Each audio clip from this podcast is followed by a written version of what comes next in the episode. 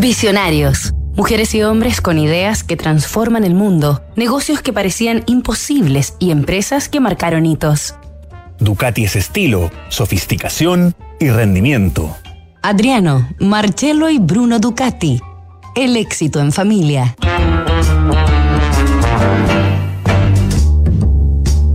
Cuando Adriano, Marcello y Bruno, los tres hijos del ingeniero italiano Antonio Cavalieri Ducati, fundaron la Società Científica Radio Brevetti Ducati el año 1926 en Bolonia, jamás imaginaron que aquel pequeño negocio de equipos de radio se convertiría algún día en una de las marcas de motocicletas más reconocidas del mundo, Ducati.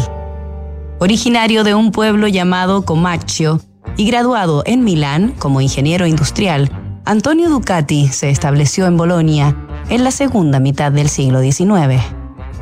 Ducati llegaba a la capital de la región de Emilia-Romagna para sumarse al fenómeno creciente de la radio, un invento del que Bolonia era la mismísima cuna. El 14 de mayo de 1897, el ingeniero eléctrico boloñés Guillermo Marconi había conseguido realizar la primera transmisión radial de la historia, lo que le había valido el Premio Nobel de Física en 1906.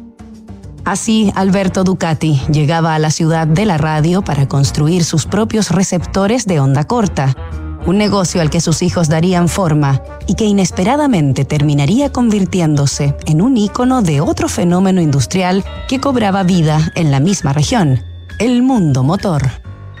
Esta semana en Visionarios iremos tras la pasión de Adriano, Marcello y Bruno, los hermanos Ducati. Nos reencontramos mañana con otro capítulo de esta historia. En 2022, PwC ha sido elegida nuevamente como líder mundial en MA por número de transacciones. Conoce al equipo de Deals y MA de PwC Chile y sus servicios en pwc.cl.